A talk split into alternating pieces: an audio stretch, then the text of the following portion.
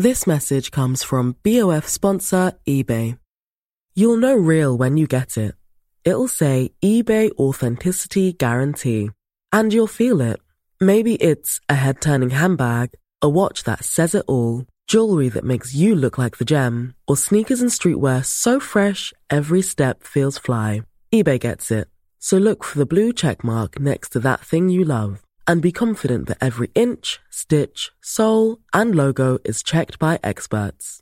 With eBay Authenticity Guarantee, you can trust that feeling of real is always in reach. Ensure your next purchase is the real deal. Visit eBay.com for terms.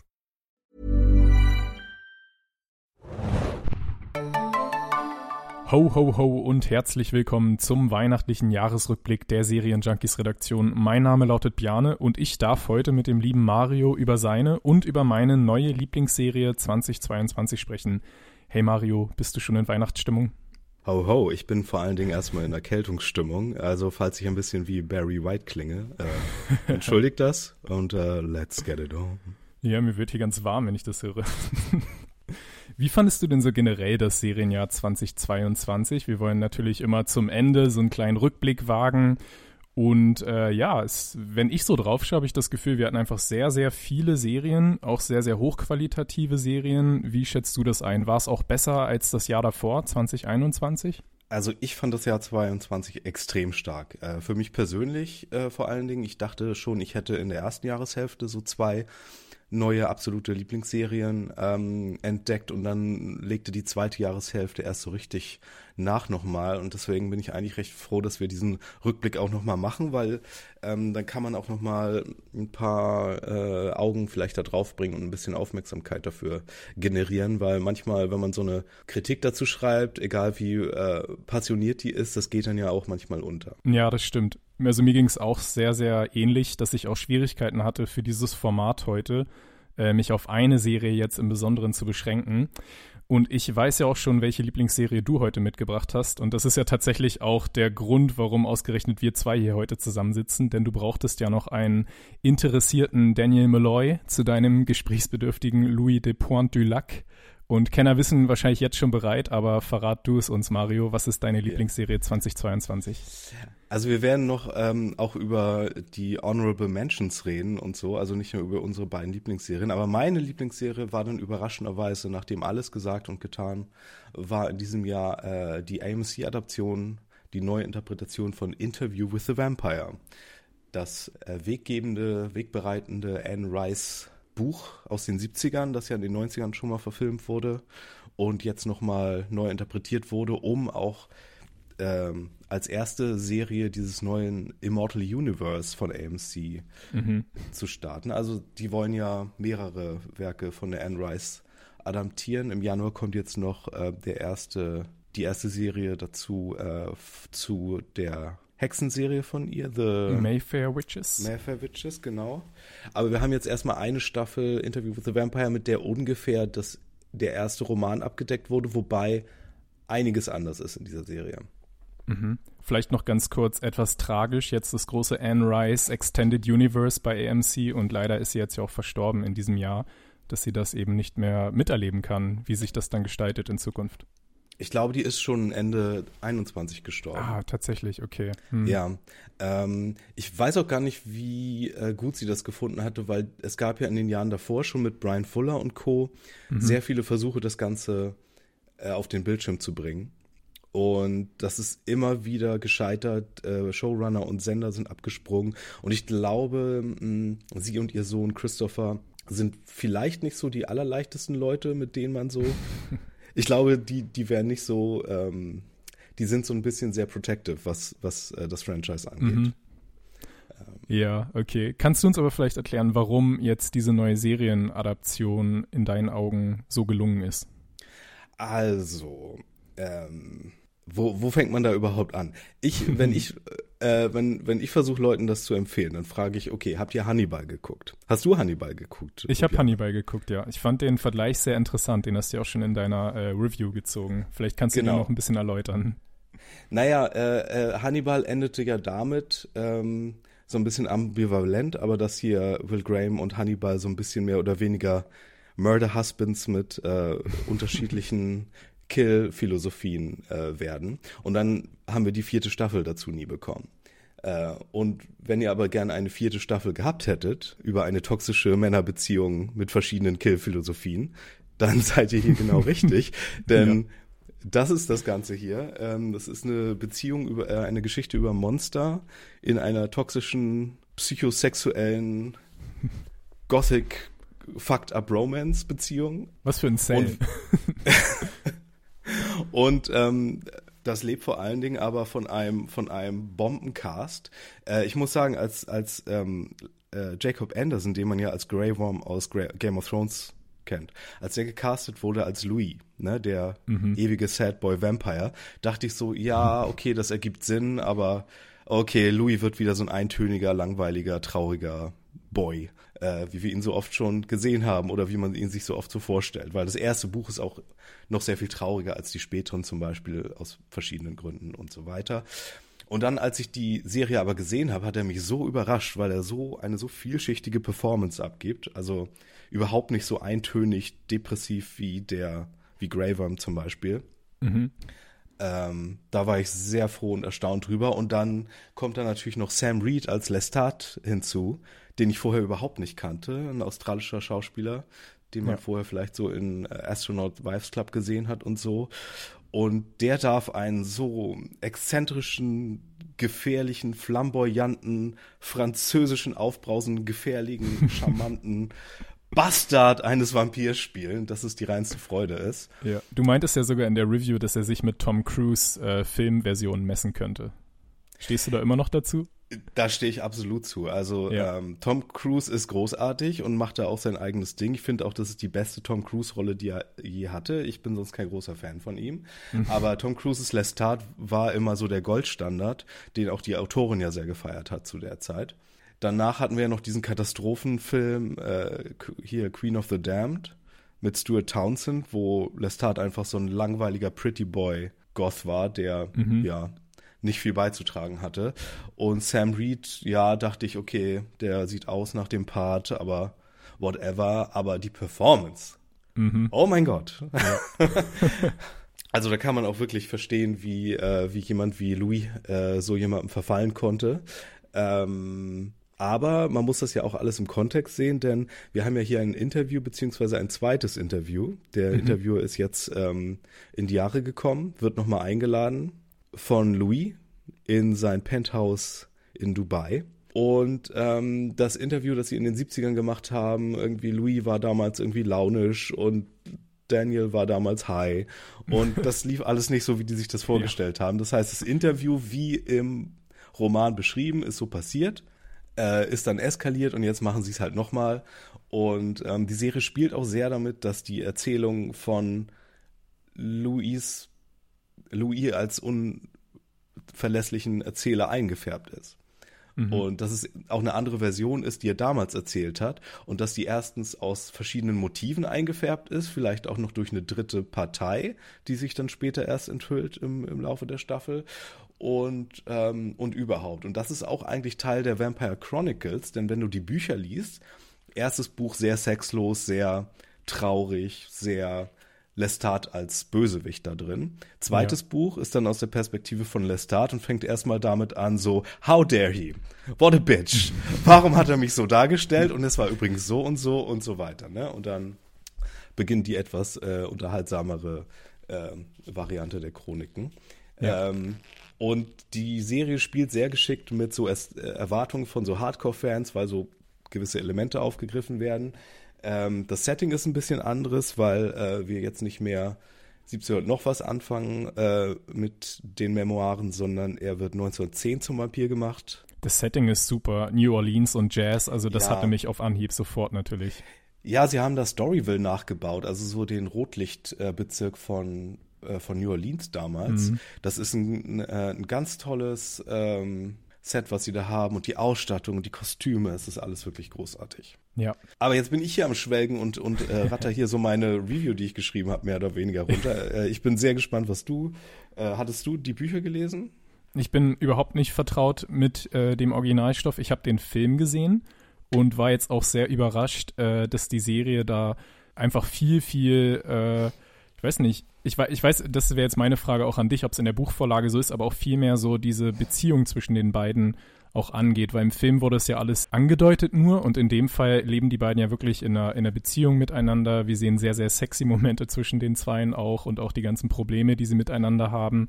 Was ich auch sehr spannend fand, ist natürlich, dass durch den Cast von Jacob Anderson und genau wie du beschrieben hast, ich hatte wirklich das Gefühl, wir lernen ihn jetzt als Schauspieler eigentlich das erste Mal kennen. Bei Game of Thrones stand mhm. er da mhm. jahrelang einfach nur in seiner Rüstung und hat immer geschmollt.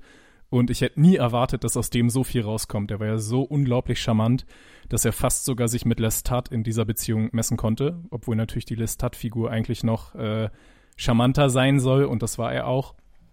Aber ja, sie machen ja auch dieses Thema, dass wir jetzt eben einen, äh, einen Person of Color in der Rolle haben, machen sie auch wirklich zu einem Thema. Das heißt, sie übergehen das nicht einfach nur, sondern mhm. äh, sie ändern eben auch den Status, dass er kein Sklavenhalter äh, war, sondern er in diesem Vergnügungsbereich arbeitet.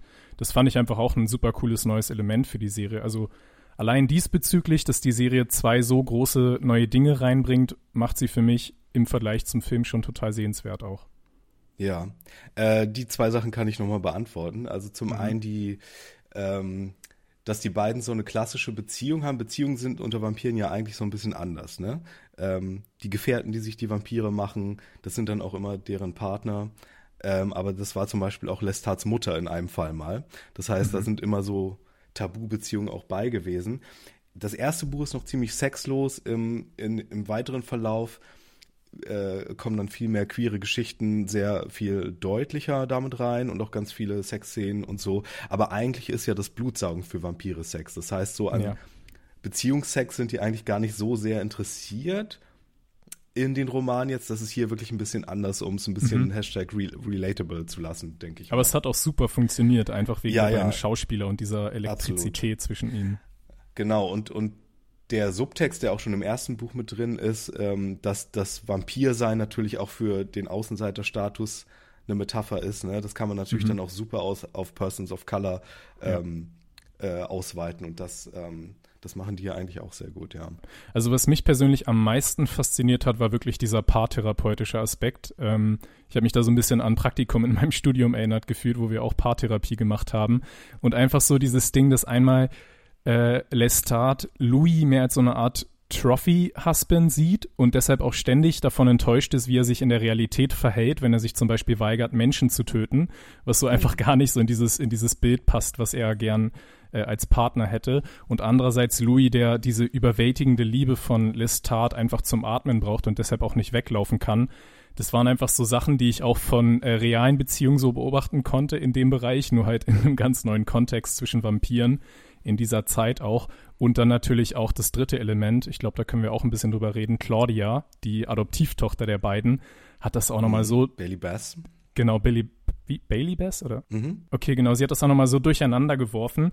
Auch sehr anders im Vergleich zum Film. Ich muss natürlich sagen, am Ende hat mir die Filmversion von Kirsten Dunst trotzdem besser gefallen, auch wegen der zunehmenden Tragik, dass sie eben so jung noch ist. Sie haben sie jetzt mhm. ja ein mhm. bisschen älter gemacht.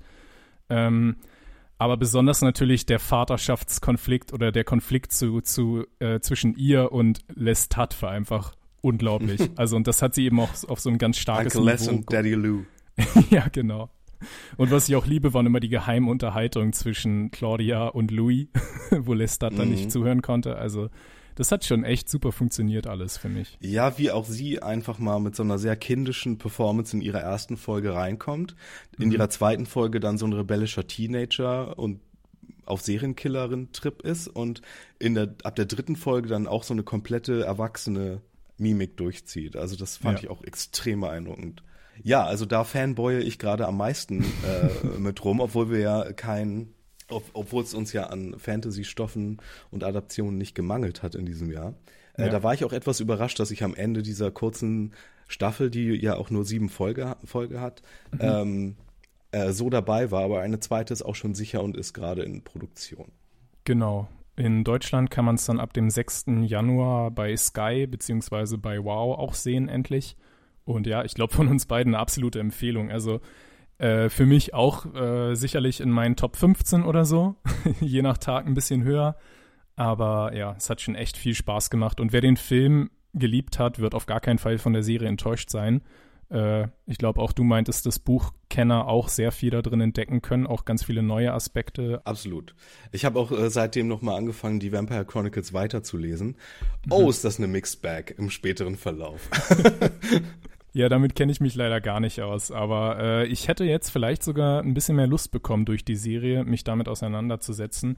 Einfach wie du auch in der Review beschrieben hast, das Revolutionäre an dem Stoff ähm, das Vampir-Genre genau. komplett neu erfunden und so. Das ist schon ein ziemlicher Meilenstein auch gewesen. Genau, das erste Mal, dass man so Empathie mit den Monstern haben sollte und ne, dass das so eine starke Metapher auch für alle möglichen Sachen war und ja. Gut, aber wenn wir, wenn wir hier ähm, jetzt bei meinem großen äh, Liebling des Jahres waren, dann schwenken wir gleich mal rüber zu dir. Wir wollen ja noch über ein bisschen anderes reden. Deswegen äh, machen wir hier mal einen Cut. Quality sleep is essential. That's why the Sleep Number Smart Bed is designed for your ever-evolving sleep needs. Need a bed that's firmer or softer on either side? Helps you sleep at a comfortable temperature? Sleep Number Smart Beds let you individualize your comfort so you sleep better together. JD Power ranks Sleep Number number 1 in customer satisfaction with mattresses purchased in-store. And now save 40% on the Sleep Number limited edition Smart Bed for a limited time. For JD Power 2023 award information, visit jdpower.com/awards. Only at Sleep Number stores or sleepnumber.com. Was hast du denn mitgebracht? Ich habe eine Serie von Apple TV Plus mitgebracht, die mich auch ziemlich kalt erwischt hat. Es handelt sich um Pachinko. Und in dem Fall ist es ja so, dass du die Serie noch nicht gesehen hast, obwohl du ja eigentlich der Japanologe bei uns in der Redaktion bist und äh, das Thema eben auch äh, dich dementsprechend interessieren könnte. Deshalb habe ich jetzt so ein bisschen die Situation, ob ich dir die Serie vielleicht und auch vielen ZuhörerInnen noch äh, schmackhaft machen kann. Also Pachinko, grob ein bisschen beschrieben, worum es geht.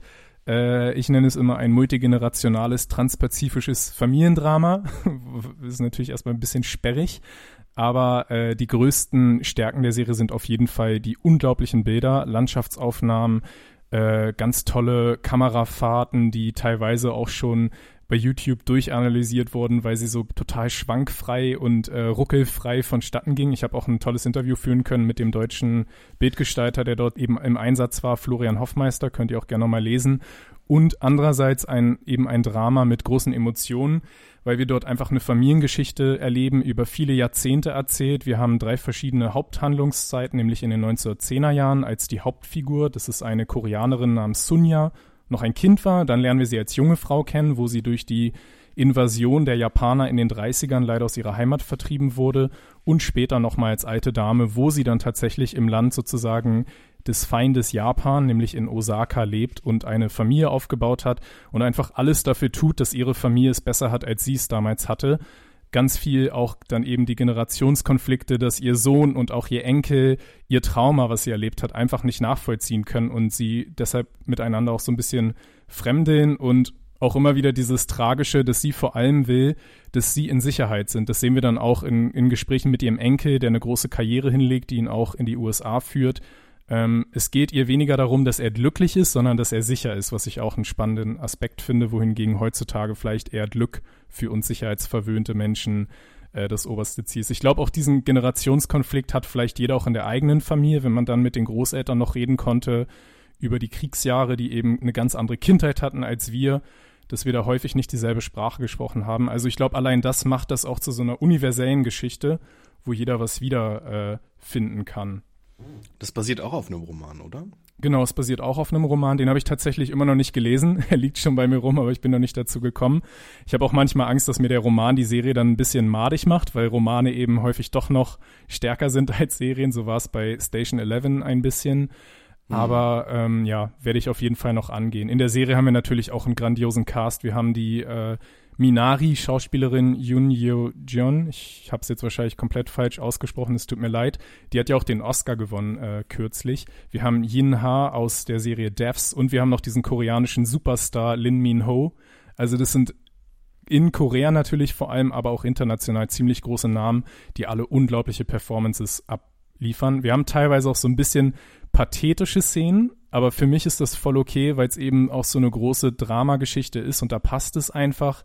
Und sie gleicht es auch immer wieder aus mit ganz verspielten äh, Ideen. Wir haben einmal ein Intro, was wirklich legendär ist schon. Da haben wir äh, eben ganz viel Musik und Tanz, was so gar nicht passen will zu diesem ganzen schweren Historiendrama und so weiter. Wir haben bunte Untertitel, die mehr als nur ein Gimmick sind, sondern wirklich dabei helfen, die verschiedenen Sprachen, wir haben Koreanisch, Japanisch und Englisch, mhm. so voneinander abzugrenzen. Das fand ich einen sehr genialen Einfall. Und äh, ja, was, was haben wir noch? Wir haben äh, das Thema Essen, da habe ich dann auch meine Kolumne drüber geschrieben, spielt in der Serie eine ganz, ganz große Rolle, was ich einfach sehr bewegend finde, wenn dort wie in Ratatouille quasi so Flashbacks in die Kindheit durch ein einfaches Reisgericht ausgelöst werden. Also die Serie weiß schon sehr, sehr gut so die Gefühle bei uns. Melken ist so ein bisschen ein komisches Wort, aber sie ist sehr, sehr gut darin, die richtigen Knöpfe zu drücken. Teilweise auch ein bisschen konventionell, wenn wir dann zum Beispiel erleben, dass diese entwurzelte alte Dame dann vielleicht doch nochmal in ihre Heimat zurückgeht und sich alles verändert hat. Also das haut einen dann auch ziemlich um einfach. Und hat, ähm, hatte Apple das auf eine Staffel eine abgeschlossene angelegt oder ist da jetzt noch mehr geplant? Es ist auf jeden Fall noch sehr viel Stoff da und sie ist auch schon verlängert. Ich weiß nicht, wie viele Staffeln das insgesamt tragen kann, aber eine zweite Staffel ist auf jeden Fall noch drin und ähm, ja, es ist auch einfach historisch noch so viel abzudecken. Wir hatten in der ersten Staffel auch eine, so eine kleine äh, Flaschenepisode, die das Kanto-Erdbeben 1923 beleuchtet hat und auch dort so sehr der Fokus darauf, wie das so aus Zeitzeugensicht damals äh, vonstatten ging. Mhm. Und tatsächlich kommen auch Zeitzeugenstimmen in der Serie irgendwann noch zum, zum Vorschein, also wirklich auch direkt zitiert. Also es ist einfach so eine ganz große Abarbeitung auch der asiatischen Geschichte, mit der ich leider viel zu wenig vertraut bin. Und wem das auch so geht, ist das für den ist das vielleicht wirklich mal ein guter Einstiegspunkt. Ich denke, für dich ist da auch sehr viel Bekanntes dabei. Du hast vielleicht auf manche Dinge auch einen kritischeren Blick ähm, weil du dich einfach sehr viel besser damit auskennst. Deshalb würde mich sehr interessieren, was du eben davon hältst auch. Also ich möchte dir auf jeden Fall noch gucken, ja.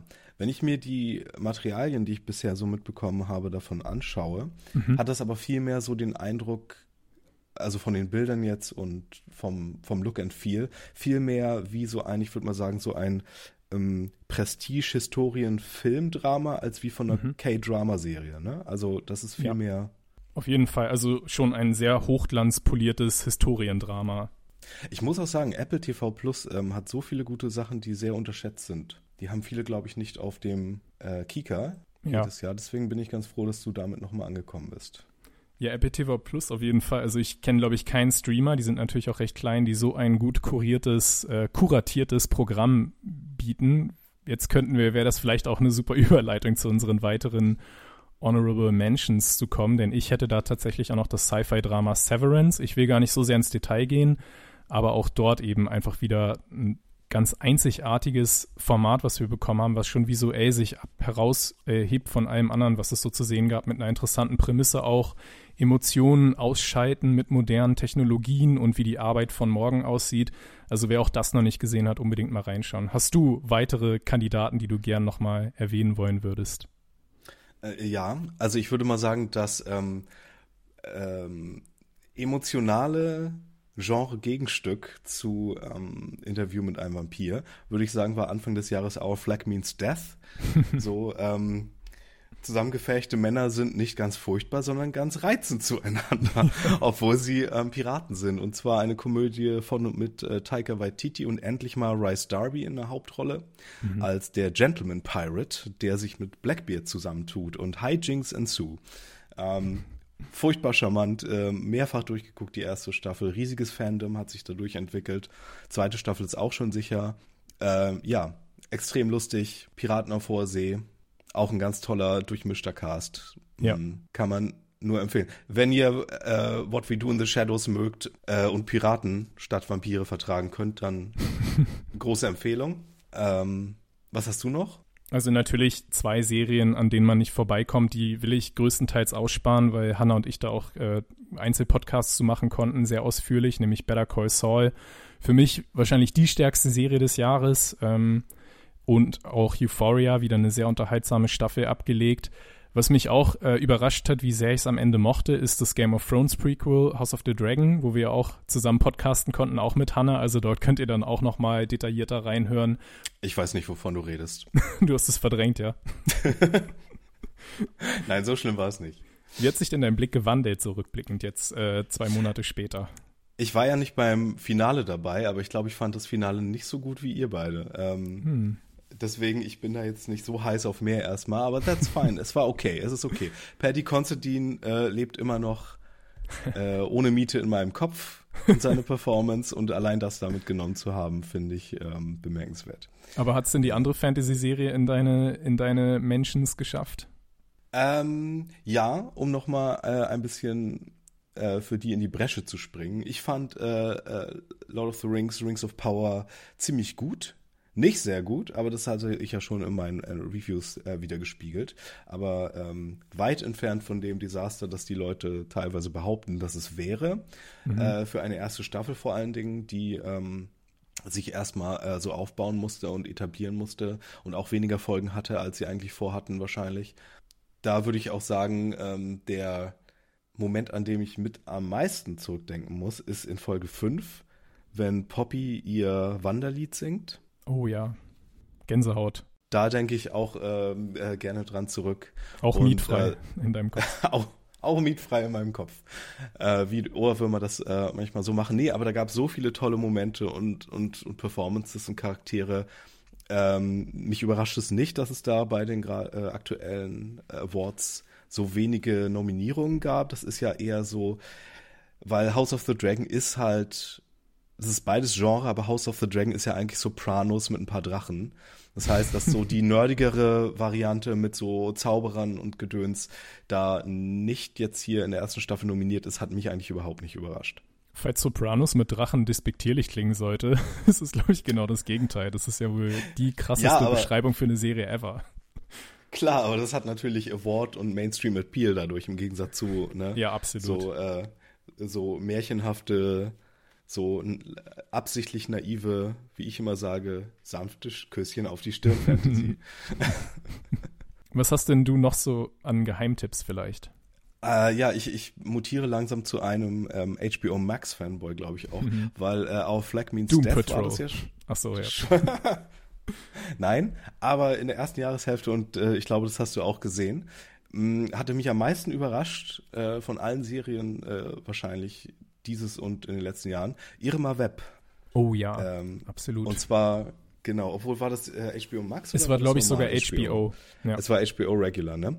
Genau, da hat der Film, französische Filmemacher äh, Olivier Assayé ähm, einen relativ obskuren Film aus den 90er Jahren ähm, nochmal eine Serie dazu gemacht. Ähm, und der damalige Film drehte sich so ein bisschen, so, war so ein Einblick in die Filmemacher-Szene und befasste sich so ein bisschen mit Remakes, weil sie da so einen Stummfilm-Serie äh, geremaked haben und äh, ging so ein bisschen so um die ganze, um das ganze Toro Wabo bei so einer Produktion und was ist so mit, was so die Verantwortung von Filmemachern und Remakes und sowas ist. Und im Rahmen dieser dieses Serien-Remakes kommt da jetzt noch so eine weitere Ebene hinzu und die spielen mhm. sehr viel mit damit, dass es ein Remake von diesem Film ist, aber auch gleichzeitig, dass in der Handlung auch diese Serial nochmal geremaked wird und ähm, wir haben ähm, äh, Vincent, äh, oh Gott, wie heißt der hier? Vincent? Ich weiß nicht, wie man ihn ausspricht, als René Vidal, den Filmemacher mhm. hinter dem Ding. Wir haben äh, Alisa Vikander, Alicia Vikander äh, in der Hauptrolle, der der Hauptdarstellerin. Äh, Wir haben Lars Eidinger. Lars Eidinger, und MVP. Absolut.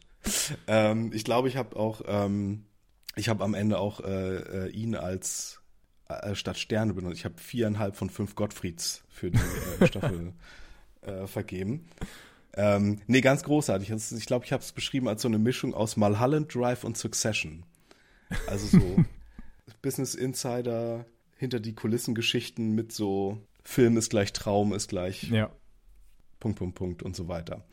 Ähm, sehr experimentell, aber sehr witzig auch und sehr gute Performances und sehr gute Ideen und ein sehr großer Liebesbrief mhm. mit gleichzeitig so ein bisschen beißender Kritik an. an es ist, glaube ich, für so eine winzig kleine Zielgruppe maßgeschneidert, aber für diese Zielgruppe ist es einfach so der, der perfekte Traum. Also wir beide gehören zum Glück dazu. Das müsste eigentlich auf Arte laufen. Ja. ja. Das ist eigentlich so eine typische Sache, die du nachts um drei bei Arte finden würdest. Ja, ich würde vielleicht noch mal kurz zwei Sachen sagen, die ich jetzt gar nicht näher beschreiben will, weil ich weiß, zum Beispiel The Bear wird auch noch an anderer Stelle Erwähnung finden. Eine Sache, an die wirklich mein Herz auch äh, ganz eng rangebunden ist, ist The Rehearsal, eine ganz, ganz spezielle Comedy-Serie. Schaut gern nochmal in meine Kritik bei Serienjunkies, um zu sehen, um was es sich da eigentlich handelt. Aber ja, ich denke, ansonsten haben wir jetzt auch schon ganz gut in unsere Serienseele blicken lassen. Ich weiß nicht, hast du noch irgendwas auf der Liste? Also was neue Serien angeht, war ich durch. Ähm, ich hätte sonst noch die zweite Staffel von Reservation Dogs erwähnt. Hm, absolut. Ja. Äh, ich glaube, ich habe an, in keiner Fernsehstunde äh, in diesem Jahr so viel geheult wie im Staffelfinale davon. Falls du weißt, was ich meine. Ja, I love you, bitch. I love, love you, bitch. Ähm, oh Gott, da wird, wird mir jetzt schon wieder die der Clubspall im, im Kopf feucht. Oh Gott. Ähm, schnell das Thema wechseln. Achso, erste Staffel ist im Moment bei Disney Plus, zweite hat immer noch keinen Termin, da äh, muss man hier leider noch ein bisschen warten offiziell. Ja, aber ich denke, ansonsten ähm, kommen wir dann auch langsam zu einem Ende. Es ist nur ein Teil einer etwas größeren Podcast-Reihe, die wir hier für euch geplant haben. Es kommen auch noch andere Episoden in anderen Besetzungen, wo einfach die gesamte Serienredaktion nochmal ähm, ja, so die Highlights dieses Jahres aufarbeiten will über die Feiertage für euch. Genau, deshalb Mari und ich, wir haben unseren Teil erledigt. Wir wünschen euch allen äh, schöne Feiertage und einen guten Rutsch ins neue Jahr. Bleibt gesund und auf Wiederhören. Bis ins nächste Jahr. Ciao. Bye, bye.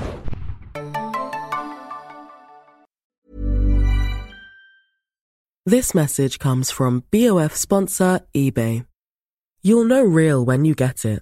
It'll say eBay Authenticity Guarantee. And you'll feel it. Maybe it's a head turning handbag, a watch that says it all, jewelry that makes you look like the gem, or sneakers and streetwear so fresh every step feels fly. eBay gets it. So look for the blue check mark next to that thing you love and be confident that every inch, stitch, sole, and logo is checked by experts. With eBay Authenticity Guarantee, you can trust that feeling of real is always in reach. Ensure your next purchase is the real deal. Visit eBay.com for terms.